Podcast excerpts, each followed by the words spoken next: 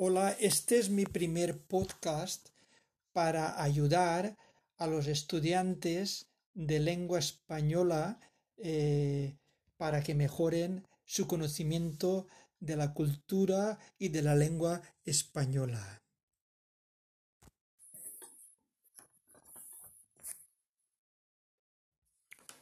Ok, este podcast se llama Aprender español con noticias. Un saludo a todas las personas que me estáis escuchando. Voy a empezar con una frase.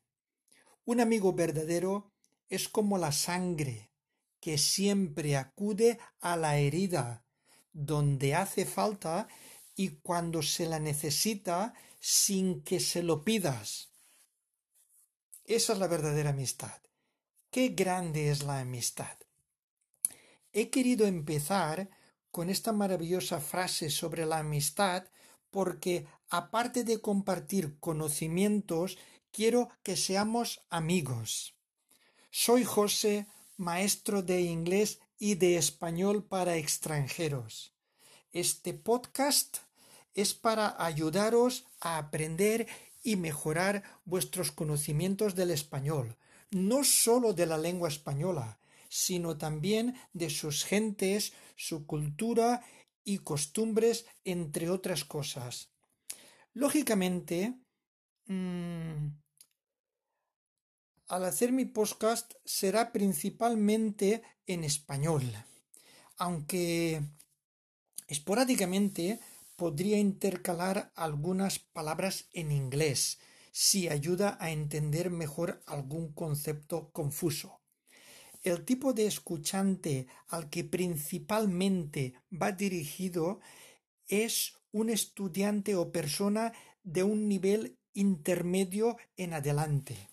Por supuesto que toda aquella persona que aún sin llegar al nivel intermedio le apetezca unirse al grupo de escuchantes será muy bienvenida. Mi intención es leer los titulares de periódicos y revistas españoles más interesantes y curiosos, comentarlos y daros expresiones parecidas, similares, usando varios sinónimos para que podáis aumentar y enriquecer vuestro vocabulario en español.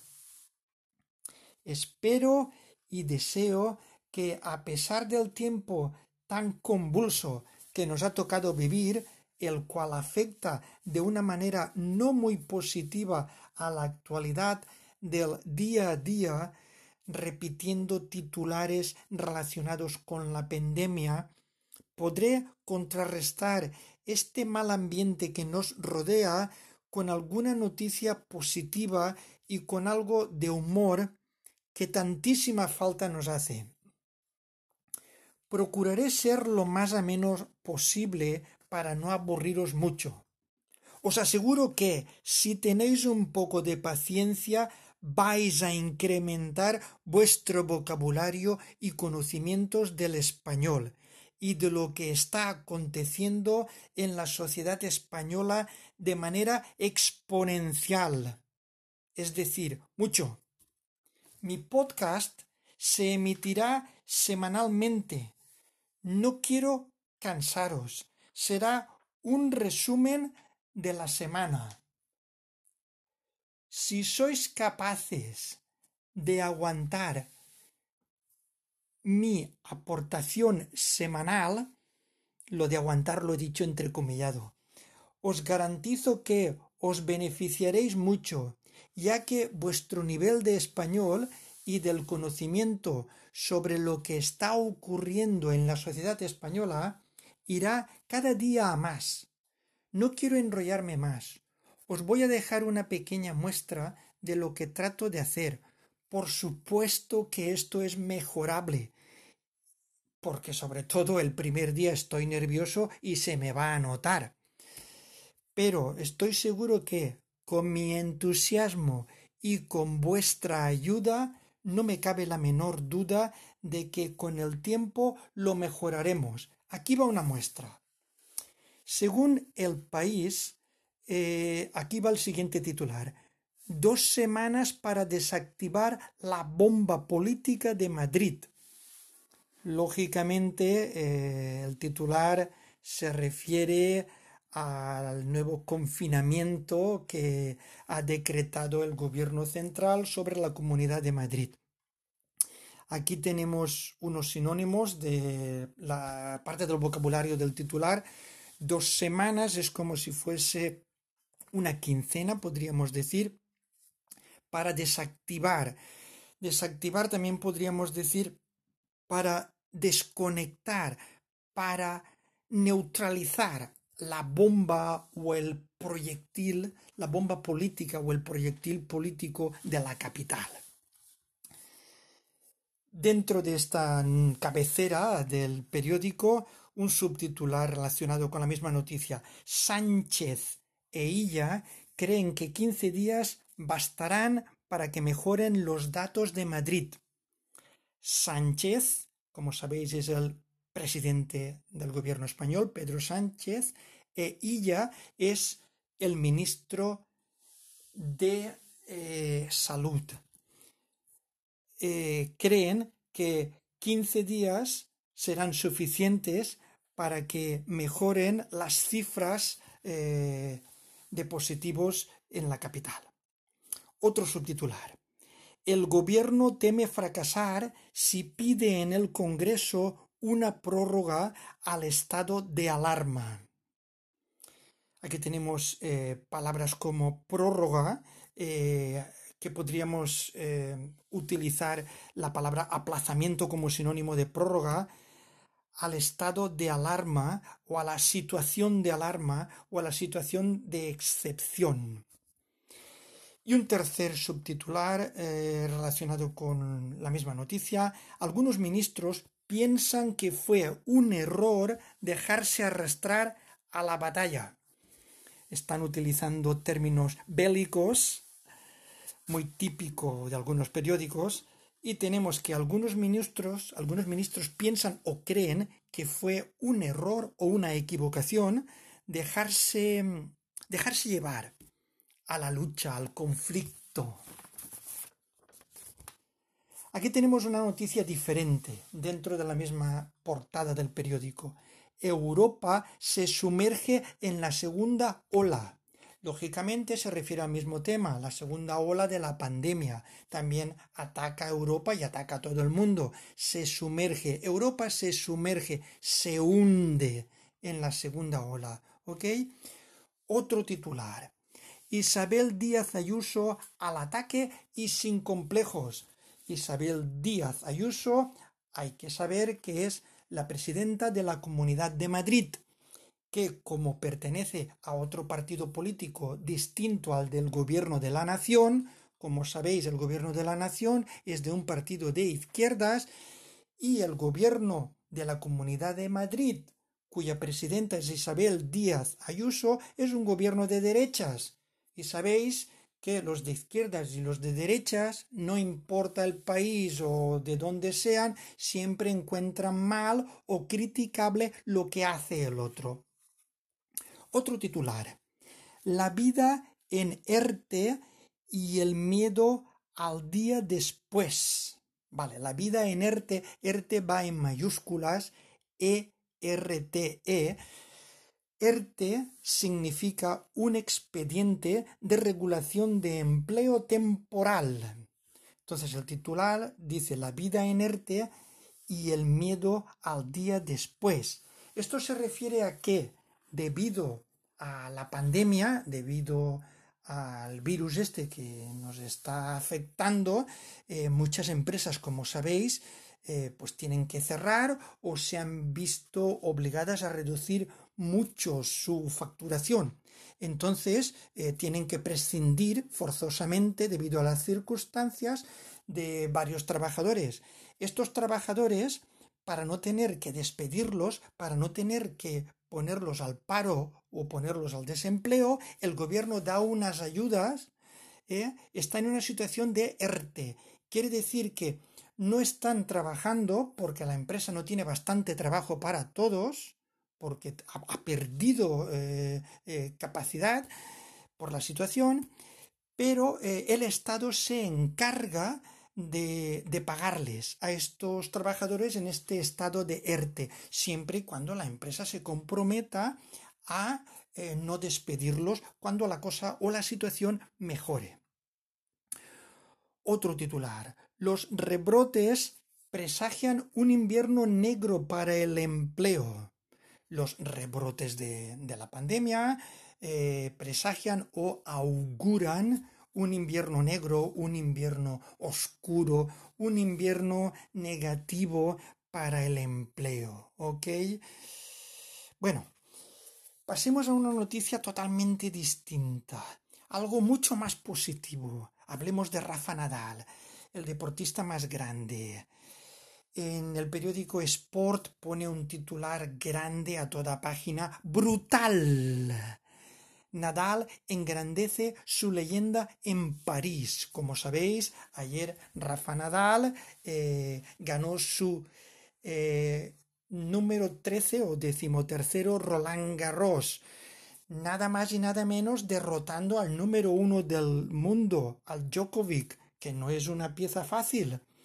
Entonces tenemos que Rafa Nadal eh, ha conseguido su tercer Roland Garros y su número 20 Grand Slam, igualándose al grandísimo Roger Federer. Bravo Nadal. Eh, como veis, eh, voy a leer distintas noticias y procuraré que las últimas noticias sean un poco más positivas, con un poco de buen rollo.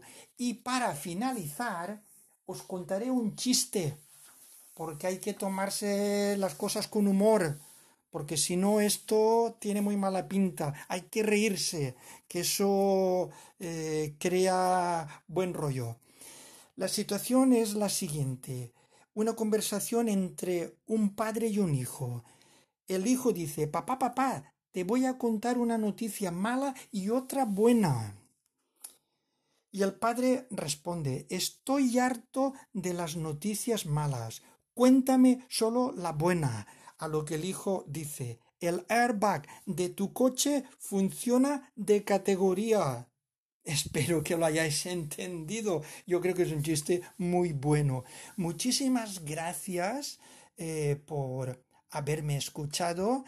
Espero que nos volvamos a que volváis a escucharme otra vez y estoy dispuesto a ayudaros al máximo en vuestro conocimiento y vuestro progreso del español.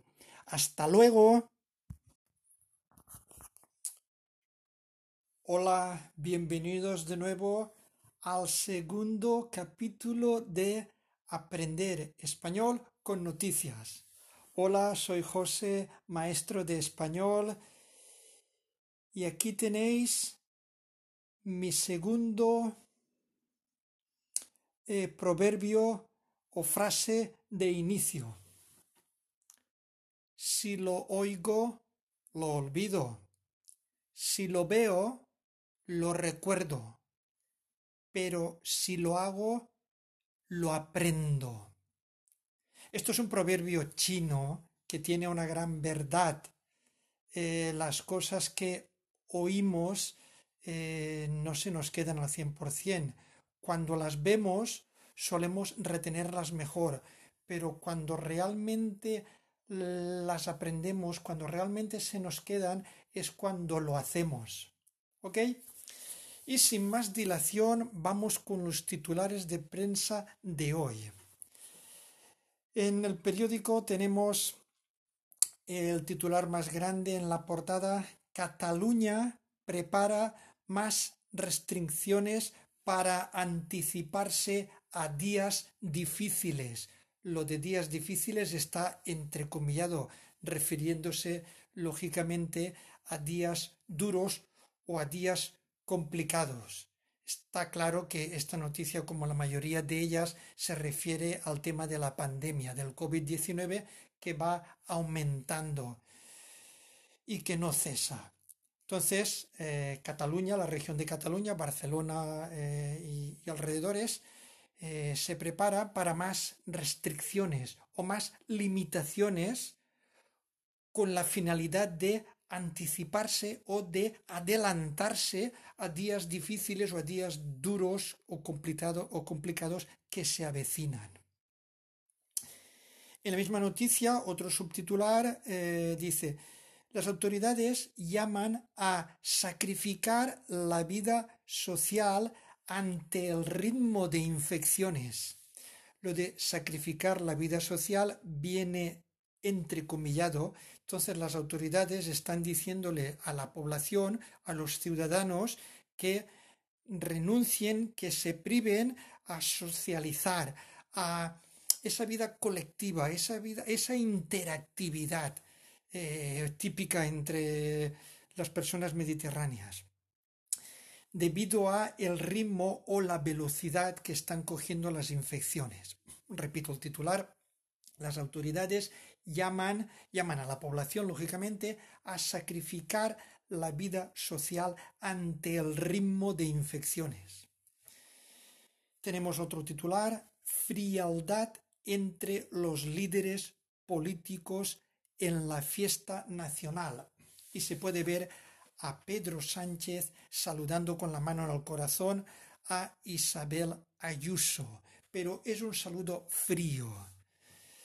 Eh, repetimos el titular, frialdad entre los líderes políticos en la fiesta nacional. La fiesta nacional que, celebró, que se celebró el día 12 de octubre es la fiesta de la hispanidad. Eh, en Zaragoza se celebra la fiesta de de la Virgen del Pilar, pero eh, lo principal de esta fiesta es que celebran pues el descubrimiento de América y vamos, tiene connotaciones eh, conquistadoras, pero también tiene connotaciones de hermandad de, de distintas naciones. ¿Ok? Repetimos el titular, frialdad entre los líderes políticos en la fiesta nacional. Esa frialdad, ese enfriamiento, ese distanciamiento entre el presidente del gobierno y la presidenta de la Comunidad de Madrid. Eh, otro titular. Las familias se plantan ante una precaria escuela semipresencial.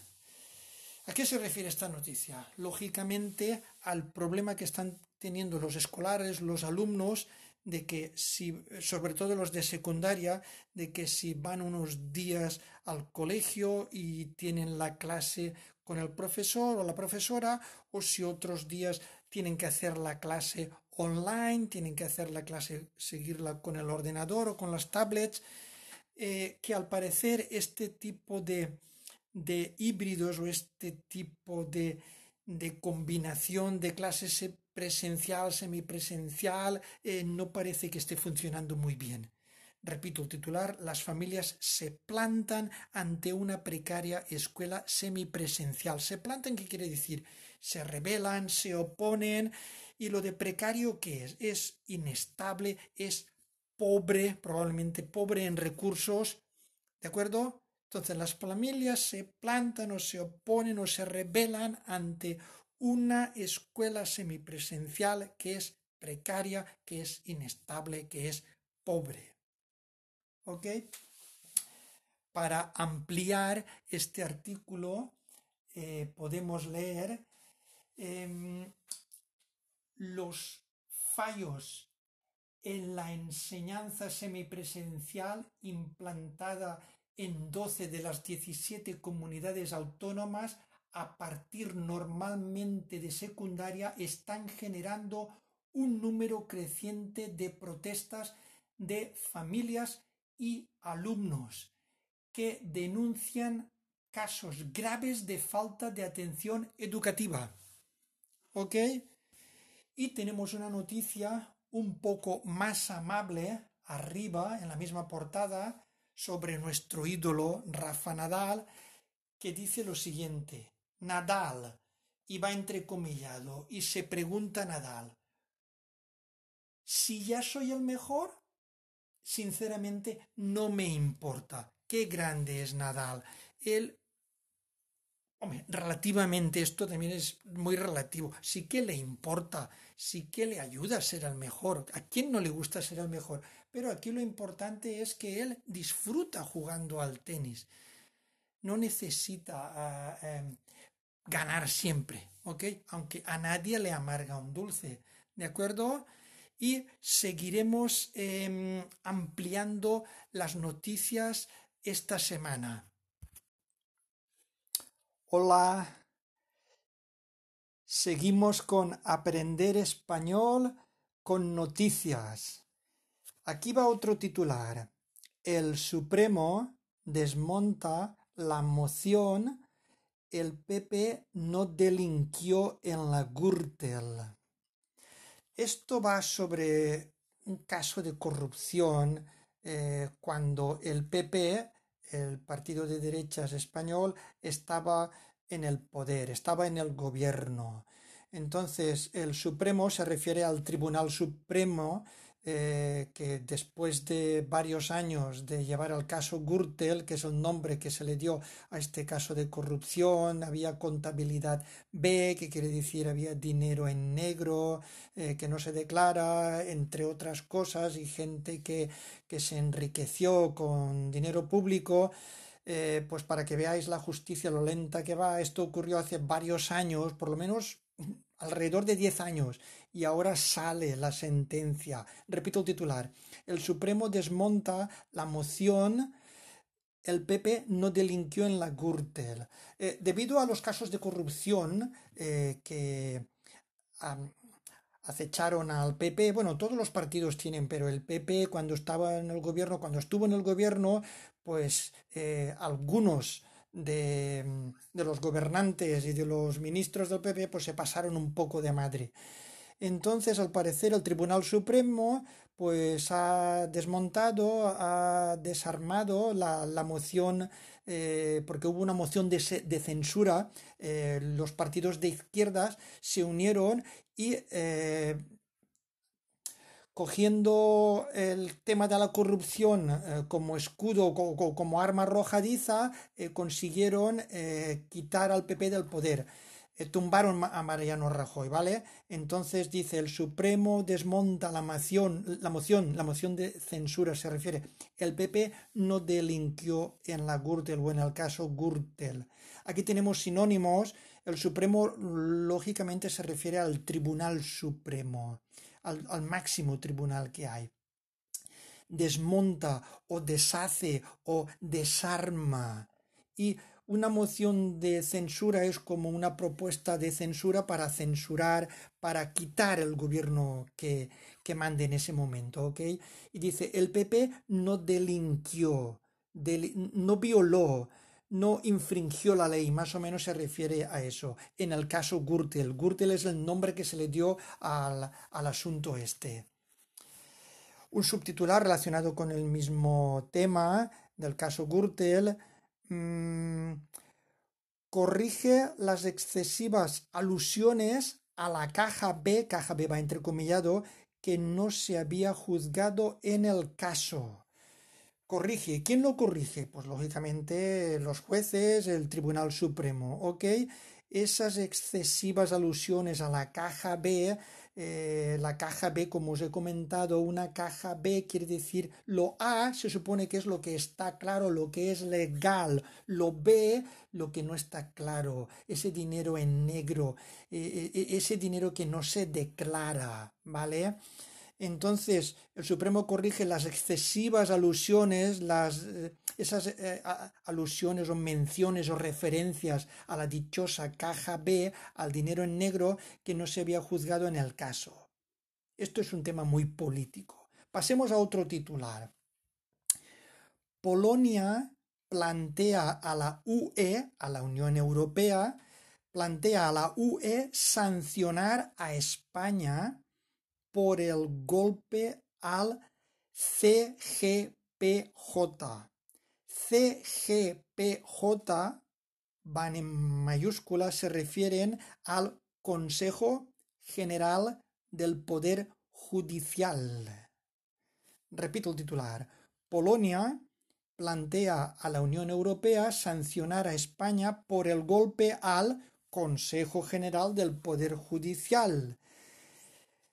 Al parecer hay un tema que no está muy claro eh, porque quieren reformar el gobierno mm, español, el gobierno de Pedro Sánchez, el gobierno mayoritariamente de izquierdas, quiere reformar el Poder Judicial, pero no está muy claro si la reforma se está haciendo conforme a las reglas que marca la Unión Europea.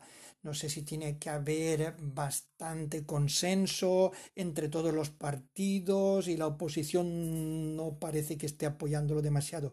De ahí que eh, Polonia, que también parece que fue sancionada por algo parecido, pues está planteando o proponiendo a la Unión Europea penalizar o castigar a España por el ataque al Consejo General del Poder Judicial.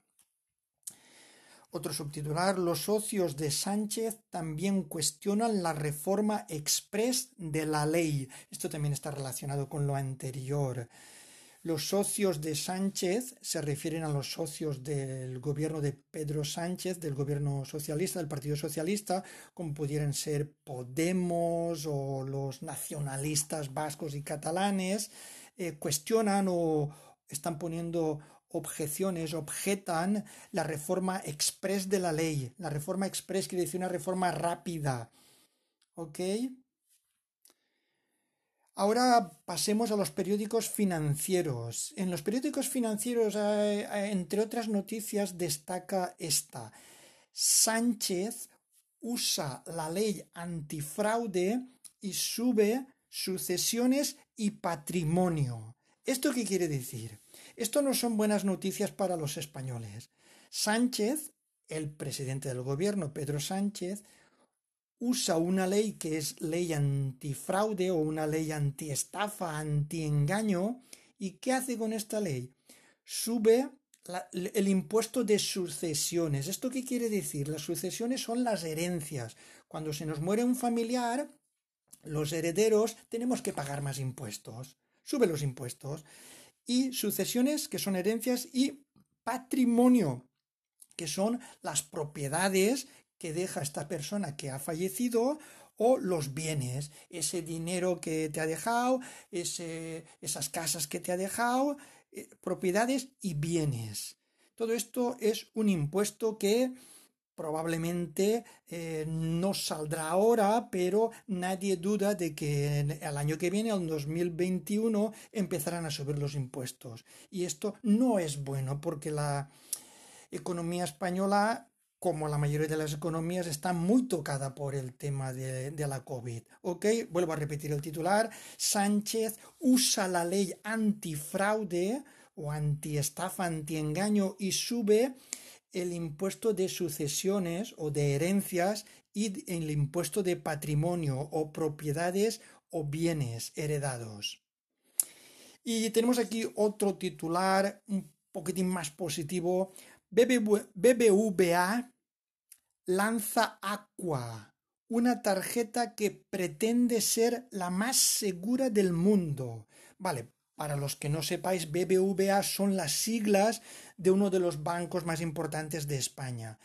BBVA, que son las siglas de Banco Bilbao Vizcaya y Argentaria. Vale, este banco lanza o emite una tarjeta, que debe ser una tarjeta de crédito o de débito, que se llama Aqua y que ellos intentan, pretende o intenta ser la más segura del mundo, la más protegida, la más difícil de falsificar, la más difícil de atacar o de hackear. Ojalá sea cierto. Y eh, los poseedores de esta tarjeta pues estén más seguros de que contra el fraude o contra posibles robos de, su dinero. Vuelvo a repetir la, noticia. BBVA bueno, sorry, BBVA lanza Aqua, una tarjeta que pretende ser la más segura del mundo. Y de momento hacemos otra pausa, un descanso y seguiremos leyendo titulares. Muchas gracias por vuestra atención.